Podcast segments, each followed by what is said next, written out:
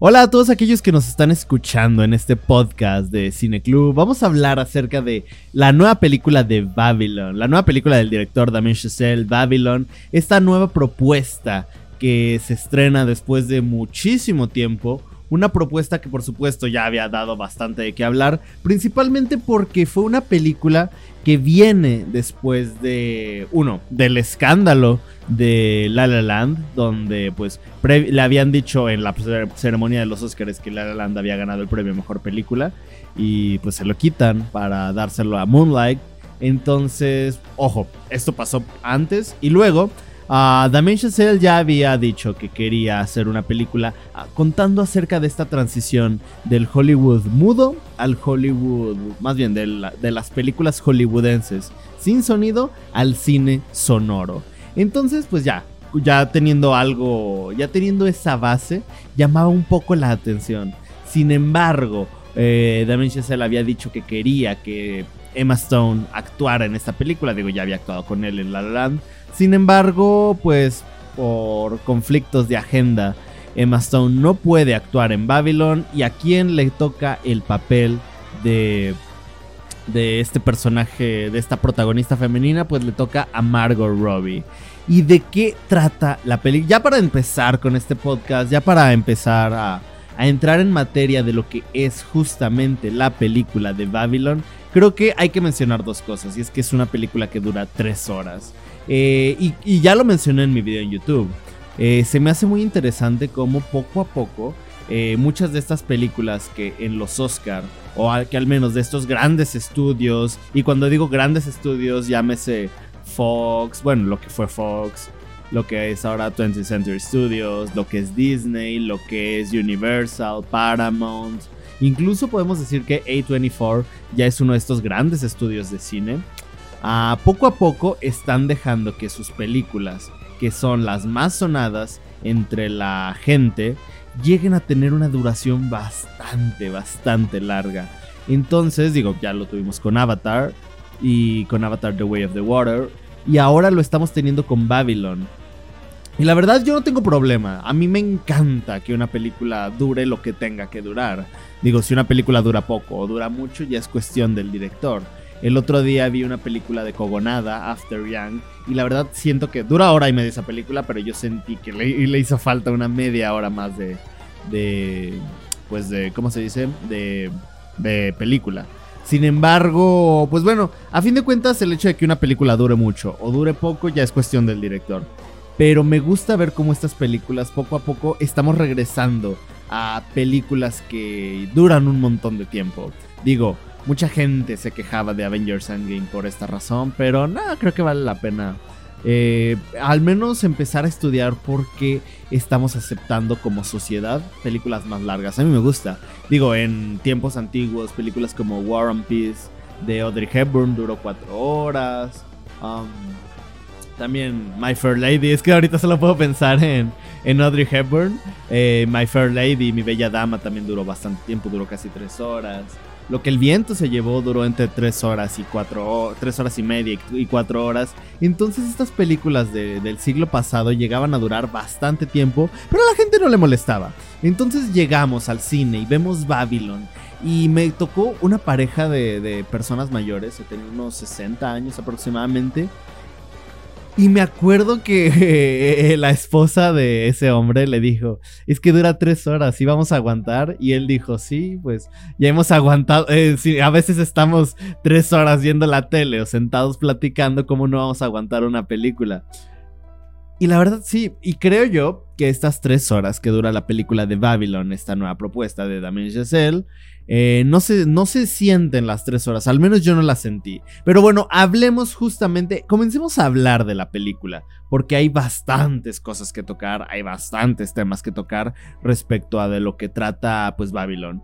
La historia gira en torno a tres subtramas, dos muy importantes y una un poco secundaria que es que es, pues, no quiero decir que es lleva, eh, hecha a un lado, pero pues sí, la, la, pues sí, termina siendo como un poco más secundaria que las otras dos. La primera es justamente la subtrama que gira en torno al personaje de... La verdad, son subtramas muy que siempre se están mezclando entre sí. Pero bueno, el desarrollo principal es el del personaje de Brad Pitt, un productor y actor de cine que pues de hecho podemos encontrar un paralelismo muy grande entre el personaje de Brad Pitt en la película de Babylon y su personaje en la película de Once Upon a Time in Hollywood de Quentin Tarantino, su, de hecho con la película con la que Brad Pitt ganó un Oscar. hay un paralelismo muy grande respecto a cómo se sienten estos actores, cómo se sienten estas personas en este mundo hollywoodense respecto a que ya no son jóvenes y ya son, eh, poco a poco están siendo relegados a un segundo plano. Ah, por la sociedad o por lo que busca la sociedad en, pues en el cine, en las películas.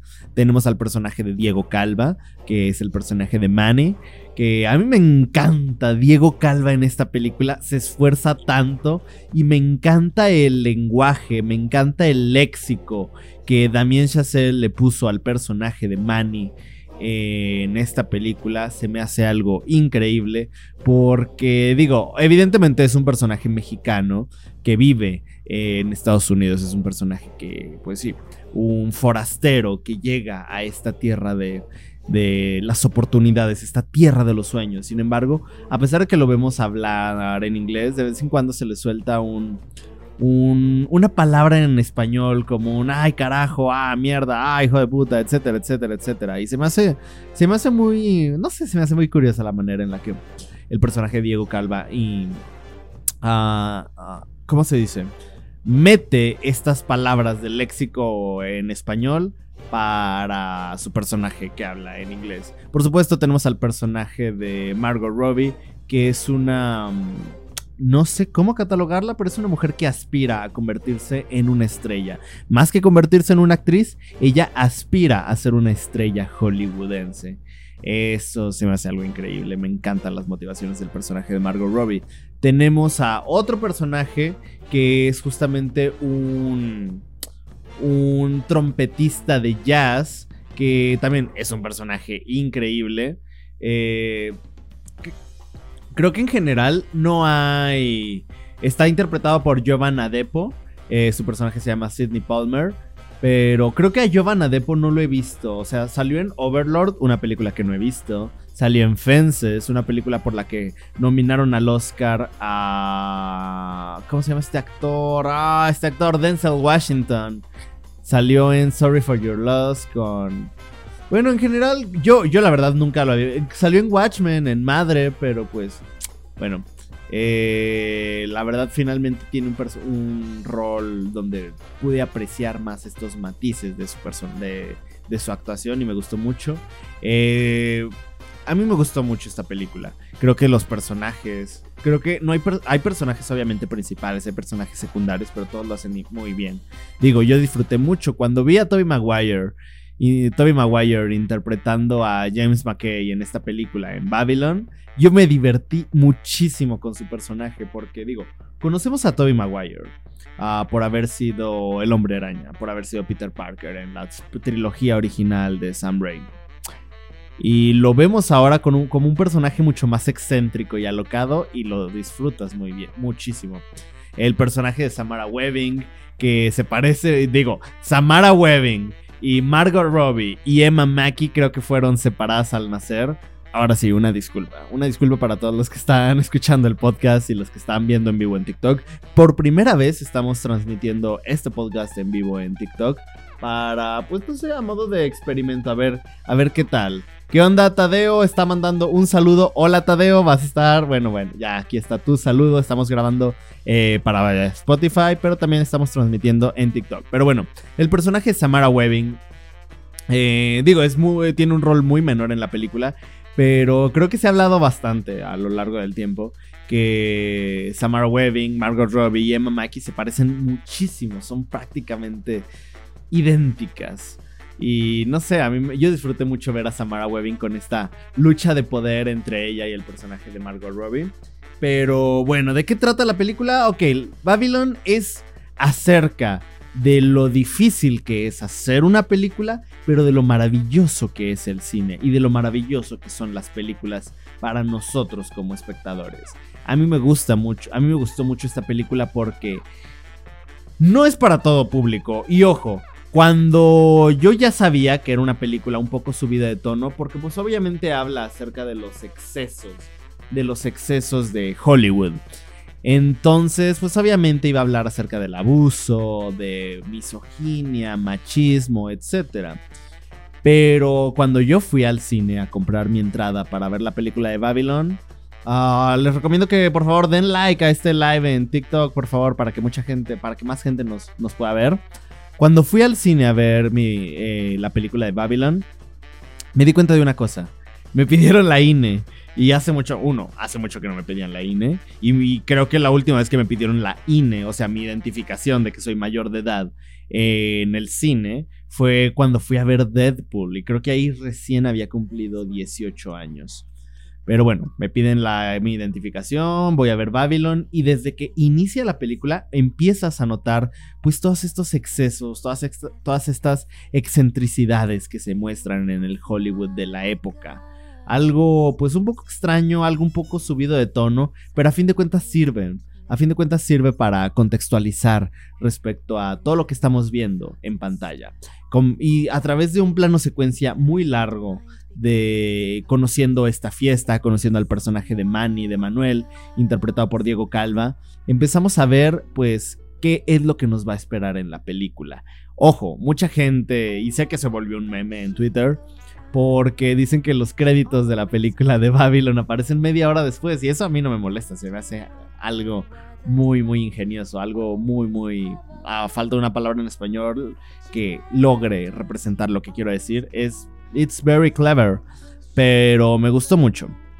Pero bueno, la historia es acerca de Manny, un chico soñador que de entrada no solamente busca eh, formar parte de la industria cinematográfica de Hollywood. Él lo que busca es formar parte de la industria porque para él es lo más grande que puede haber. Es la forma en la que él puede dejar una, una huella eh, en el mundo. Eh, de, de, una manera similar a como nos mostraban el cine en la película de La La Land, como esta, no solo el cine, sino como Los Ángeles, como este, este lugar de soñadores, este lugar donde los sueños se vuelven realidad, porque a fin de cuentas tú puedes soñar algo, pero es difícil materializarlo, pero cuando ya lo traes, uh, lo pones frente a una cámara y creas una película en torno a ese sueño que tuviste, es cuando estás materializando esos sueños. Él quiere formar parte de algo más grande que él y pues por una, una serie de desventuras termina siendo la mano derecha de un actor y productor de cine llamado Jack Conrad, interpretado por Brad Pitt. Sin embargo, antes de eso, se enamora del personaje de Margot Robbie, que pues ella no, no le hace caso. El personaje de Margot Robbie no le hace caso, pero pues cada uno sigue en su camino. Margot Robbie, a una actriz muere, entonces Margot Robbie tiene que suplirla, simplemente porque pues fue la única mujer que encontraron cerca. Brad Pitt tiene que ir a la grabación de su película. El personaje de Manny tiene que ayudarlo en todo lo que pueda para poco a poco abrirse paso en la industria. Y eh, en esta misma fiesta, el personaje de Giovanna Depo, el eh, Sidney Palmer, está. Mm, ¿Cómo decirlo? Este personaje es un trompetista de jazz que toca en la fiesta. Pero poco a poco la, gente lo empieza a notar y lo empieza a invitar a que no solamente sea un músico, que se oculta tras bambalinas para pues musicalizar las cosas, sino que se vuelve un actor reconocido, que comience a hacer música, etc. Entonces, pues eso se me hace muy... Me gusta mucho el desarrollo que tienen todos estos personajes. Es un desarrollo bastante interesante. Pero bueno, hablemos de lo que es Babylon en sí. Porque creo que una de las cosas más interesantes de Babylon es la manera en la que Damien Chazelle habla de lo bueno y lo malo del cine. Como ya dije, habla de los excesos, pero... Y no quiero spoilearles, creo que la última secuencia, no sé cuánto dura, mucha gente dice que dura como una media hora, creo que se está empañando como la cámara de, de mi teléfono de la transmisión en vivo en TikTok, pero bueno, una, muchas personas dicen que dura media hora, a mí se me hace que dura mucho menos, pero se siente increíble. Pero bueno, esa última media hora que dura la, ¿cómo decirlo? E-, esa secuencia final acerca de lo que nos hace sentir al cine. Porque el cine no son solo las películas, y creo que de eso habla Babylon, de cómo el cine, más que ser una industria, es un, quisiera decir un estilo de vida, pero más que ser un estilo de vida, yo diría que es un estado mental. Es un estado en, la que, en el que tú empiezas a desenvolver todo lo que eres, todo lo que buscas ser, todo lo que aspiras. Y básicamente el cine se vuelve tu vida. Todo lo que haces en tu vida se gira en torno al cine. El cine se adueña de ti, el cine se apropia de tu vida, de tu personalidad, etc. Pero no es, no es algo malo, a fin de cuentas así es el arte.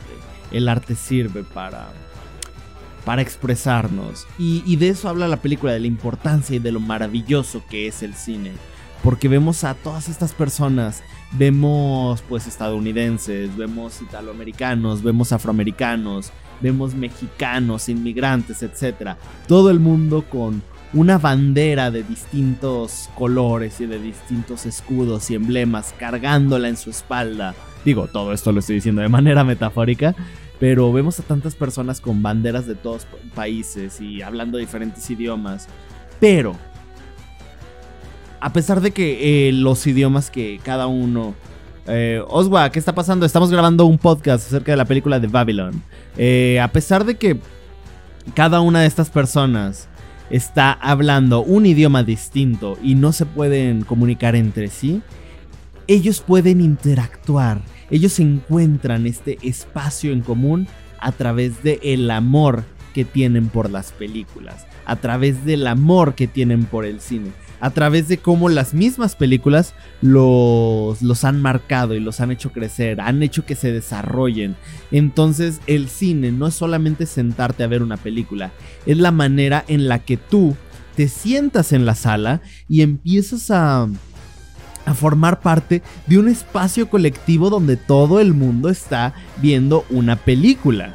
Entonces, el hecho de que la película te afecte a ti de una manera y que le afecte a otra persona de una manera distinta, ya hace que se cree un, espacio comunicativo y, muy diverso. Porque mientras a ti te gusta, a la otra persona no. Pero entonces existe este espacio compartido porque todos estamos viendo lo mismo. La, película no cambia para ti o para la otra persona, es lo mismo. Pero todo lo que llevamos detrás es lo que nos marca.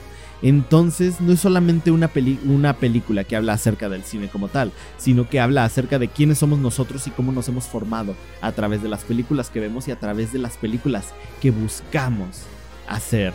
Sin embargo, a pesar de que el cine es tan maravilloso como para poder hablarnos acerca de, lo que somos nosotros mismos y poder mostrarnos el camino y poder crear este, como dije antes, este espacio compartido donde vemos películas y conocemos más personas y podemos aprender de, cosas que ignoramos por completo sobre nuestra propia vida, el cine es algo que te va, te destroza. Y se los digo yo, que digo, no soy un director de cine consagrado ni mucho menos, pero he dirigido al menos unos cuantos proyectos. El cine te termina destrozando, el cine agarra tu corazón y lo aplasta, el cine agarra tu autoestima y la pisa, el cine agarra tu vida y la hace suya, se adueña de ella. Eh, digo, algo muy parecido a lo que muestra la misma película de Babylon es justamente como vemos a todas estas personas eh, dejando ir todo, todo de su misma vida para poder... Fernanda se acaba de unir al live. Hola Fernanda, ¿cómo andas? Ah, estamos grabando podcast sobre Babylon. Eh, algo muy interesante es como vemos a todas estas personas que se juntan, ya sea pues porque quieren contar esa historia o porque les están pagando o porque simplemente quieren hacer cine pero lo interesante de, una, de, lo que, de la manera en la que Babylon representa esto es que justamente vemos cómo el cine comienza a destrozar completamente la vida de aquellos que están buscando contar una historia, porque tú puedes como director tener una buena idea y la escribes y consigues el dinero, los recursos, el, el estímulo, etcétera, para filmarla. Pero siempre va a haber un montón de cosas, no sé, como aparece en la película. La actriz no llega a su marca, el micrófono se satura, una u otra u otra u otra razón, un extra se murió. Ojalá que jamás pase, pero pues lo muestran de una manera muy fatalista en esta película, en Babylon. Pero creo yo que a fin de cuentas habla, no solamente habla acerca de los excesos y de lo horrible que es la industria hollywoodense, sino habla de lo horrible que es producir una película, porque sí, es una magia increíble. Cuando ves tu producto terminado, cuando lo estás haciendo, es una magia que te llena por completo. Pero también es algo que te, que te termina por destrozar el alma. Creo que cuando tú realizas una película es algo muy difícil y muchas veces tú como director parece que estás haciendo una película, pero la película se hace a ti, se hace a sí misma a través utilizándote a ti como, como herramienta. Y no solo a ti, sino a, me refiero a todo el cast y la crew. De esto habla la película de Babylon de Damien Chazelle. Habla acerca de lo maravilloso que es el cine, de lo maravilloso que es el cine como experiencia, de lo horrible que es la industria cinematográfica, al menos la industria hollywoodense, y de lo ah, rompecorazones que es hacer una película. Y creo que no hay nadie mejor que Damien Chazelle para hacer una película así. Porque déjenme googleo el nombre de su ópera prima porque no, no me sé el nombre de su ópera prima. Eh, de hecho, está en mi lista. Guy and Madeline on a Park Bench. Eh, esta película, esta que fue su ópera prima, eh, es muy, pues es un, un, estilo de, una película muy, muy independiente. Después de esto, ah, empieza con la película de Whiplash. empieza con un cortometraje y poco después ya sale una, un largometraje que es con el que gana finalmente eh, el reconocimiento y la fama que merece con esta con la película de Whiplash eh, J.K. Simmons gana el premio a mejor actor después de Whiplash sale y él dirige la película de La La Land ay me hace rato me confundí dije que después de La La Land sacó Babylon y no Después de La La Land salió First Man, esta película acerca de el primer hombre en la luna, justamente también con este Ryan Gosling, acerca de la vida de Neil Armstrong. Una disculpa para todos aquellos que notaron ese mismo error al inicio del podcast. Ya, ya me di cuenta del error, perdón, de verdad, una, una disculpa enorme. Pero bueno, ah, sale la película de Whiplash, que ya es una película con un presupuesto más grande. Eh, la La Land, que es una película con un presupuesto enorme, y First Man, que es un espectáculo eh, cinematográfico hollywoodense. Entonces, alguien que ha dirigido todo tipo de cine, desde películas muy independientes, como puede ser pues, su cortometraje Whiplash, como puede ser su ópera prima, que es Guy and Madeline on a Park Bench, y de repente dirigir un, pues, un blockbuster increíble, como puede ser First Man. Eh, él sabe perfectamente cómo se mueve la industria, hacia dónde va. Eh, pues sí, él sabe perfectamente todo acerca de la industria de Hollywood. Entonces creo que por eso mismo eh, Damien Chazelle es un director, es el director ex perfecto para hablar acerca de la película, para contar la historia de Babylon. Porque pues qué mejor que alguien que ha estado desde dirigir producciones muy austeras con poco o nada presupuesto a dirigir una película con un presupuesto increíblemente grande, etc. Pero creo que con lo que yo me quedo de la película de Babylon, digo, hay otra cosa que quiero mencionar y es la banda sonora de Justin Hurwitz. Creo que Justin Hurwitz es un... No, no, no, es que de verdad no, no sé. No sabría cómo. No sabría cómo catalogarlo. De verdad, la banda sonora que hizo, que él es algo increíble. Ojo, hay que decir algo. Él ha él ha compuesto. ¿De dónde sacaste esa tan buena dicción, bro? Fui a, mm, clases de locución, clases de locución. Tomé, tengo una carrera técnica en locución, amigo.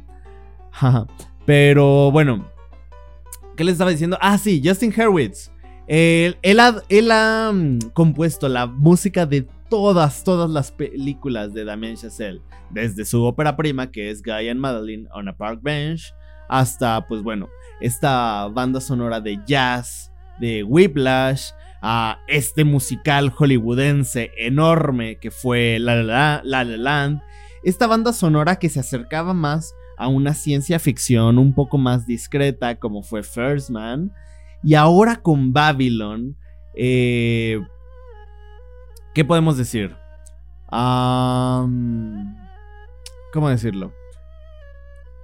Es que no es es que es jazz, definitivamente es jazz, pero es un jazz mucho más orquestado y es un jazz que mezcla no solamente elementos de jazz, sino que mezcla elementos de gospel, mezcla elementos de un montón de géneros, de RB, etc. Y me gusta mucho cómo no solamente se, se, se queda con los instrumentos que pertenecen a la orquesta, sino que en algunos momentos utiliza las voces, utiliza cantos guturales, utiliza golpes. Entonces lo que hace Justin Hurwitz con la banda sonora se vuelve algo más experimental y se vuelve algo más pues más, más performático y divertido. Yo me divertí con la banda sonora de Babylon porque es una banda sonora increíble. Creo que todas las canciones que pertenecen a la banda sonora de Babylon son muy buenas. Y volvemos a lo mismo, hay algo que les quiero comentar. Hay un término en la música, no recuerdo el nombre del término, se los debo.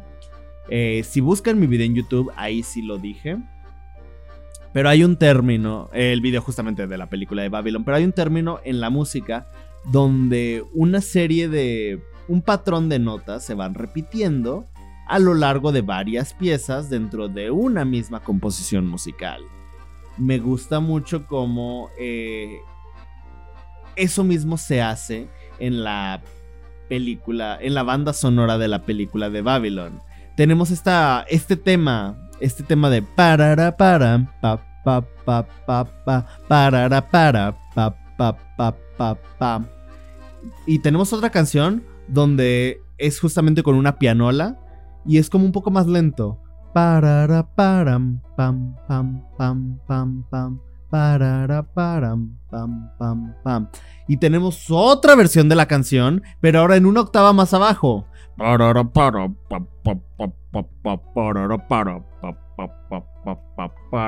y luego tenemos otra versión como más arriba. pam, pam, pam, pam.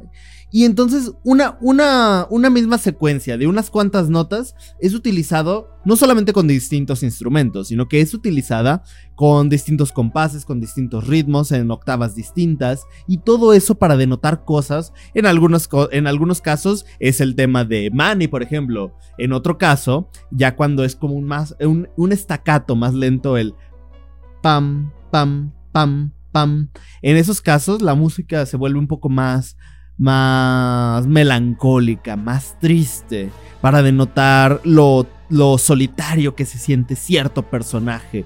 A, momentos antes de que, ¿cómo decirlo?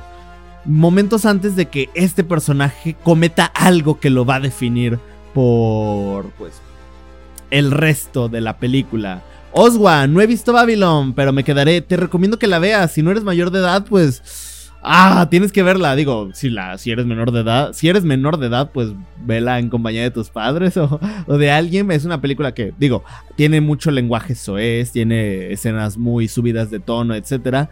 Pero creo que como una experiencia cinematográfica es bastante buena. Pero regresando a la banda sonora, me, como dije antes, utiliza el mismo patrón de distintas maneras. Digo, yo no soy un experto en música. Todo lo que sé de música lo sé porque pues yo practiqué piano hace muchos años. Y digo, sé lo que es un mezzo forte, mezzo piano, piano, el staccato, etc. Sé cosas muy básicas de lo que es la música. Eh, no soy un experto. Pero eh, utilizar este mismo patrón en distintas piezas, con distintos instrumentos, con distintos compases, digo, con distintos, en distintas octavas se me hace algo increíble. Y creo que Justin Hurwitz explota al máximo sus canciones porque puede que se sienta repetitivo. ¿Tiene garantía Cinépolis? Sí, tiene garantía Cinépolis. Y te digo, creo que la película está nominada a varios premios Oscar. Ahorita te diré en cuáles premios está nominada. Pero... Creo que es una película que cuya, banda sonora, ahorita me, ahorita me estoy centrando mucho en la banda sonora. Y es porque creo que la banda sonora es algo muy, muy, muy, muy, muy estudiado. Creo que de verdad Justin Hurwitz eh, estudió bastante y aprovecha al máximo una, una misma canción. Porque a mucha gente eh, le puede parecer un poco repetitiva. Le puede parecer repetitiva las mismas canciones. Y yo entiendo, porque a fin de cuentas es repetir el mismo patrón en notas. Pero cuando te das cuenta cómo esa misma canción es utilizada para un momento muy alegre, para un momento muy lleno de tensión, para un momento muy triste, es algo increíble. La película de Babylon está nominada a Mejor Banda Sonora de, por Justin Hurwitz. Mejor diseño de producción. Ahorita te digo quién es el diseñador de producción. Es Florencia Martín. Eh, Florencia Martín, que justamente es la diseñadora de producción de la película de Cherry, de Blonde y de Licorice Pizza. Creo que me gustó. Uy, de hecho es bastante buen diseño de producción. Em, se lo merece. Y también está nominada a mejor diseño de, vestuario. Ah, pues ahí está Mary Sofres, Laura Walford, Hoppy Slepak, Yendo, Alison Bloom, Jay Dennis y Grace Ruffin. Eh, yo creo que sí merece todos esos premios por los que está nominada. Creo que, creo que lo más probable es que se lleve, cuando menos, producción, Tal vez, bueno, vestuario y, y banda sonora. Me encantó la banda sonora. Pero bueno, regresando a lo que ya para cerrar este podcast, que ya duró media hora. ¡Wow! ¡Wow! Normalmente... Qué buenos actores de reparto tiene. Sí, tiene, tiene, tiene un elenco maravilloso. O sea, Brad Pitt, Margot Robbie, Diego Calva, Jean Smart, sale Flea. Para aquellos que sean fanáticos de los Red Hot Chili Peppers, sale Flea. Giovanna Depo, eh, también es, es, ¿cómo decirlo? Se fue la palabra. Es, pues, protagónico. Olivia Wilde, sale, pues, Toby Maguire, etc. Tiene un gran reparto esta película. Pero bueno, ya para cerrar este podcast, porque como dije antes, ¿no? Normalmente estos podcasts que grabo son de 20 minutos. Me sorprende que haya durado media hora. Pero bueno, creo que Babylon. Mucha gente se queja de lo reborujada que es la historia, porque son varias subtramas que se mezclan, luego se separan, luego se vuelven a mezclar, luego parece que se van en direcciones distintas, pero hay pequeñas cositas que las van uniendo, etcétera, etcétera, etcétera. Ah yo me quedo con la experiencia cinematográfica que vi y les voy a leer la reseña que justamente yo le puse en Letterboxd. Eh, yo en Letterboxd lo que escribí, eh, mi reseña de esta, de esta película, déjenme, déjenme ver si la encuentro porque no, no veo, aquí está. Su narrativa es impresionante, sus personajes también. De la música ni hablar, es perfecta. Pero creo que lo mejor que tiene es la voz de, de Damien Chazelle, el director. Notar lo que tiene que decir, pero sobre todo el cómo lo dice. Y ese final...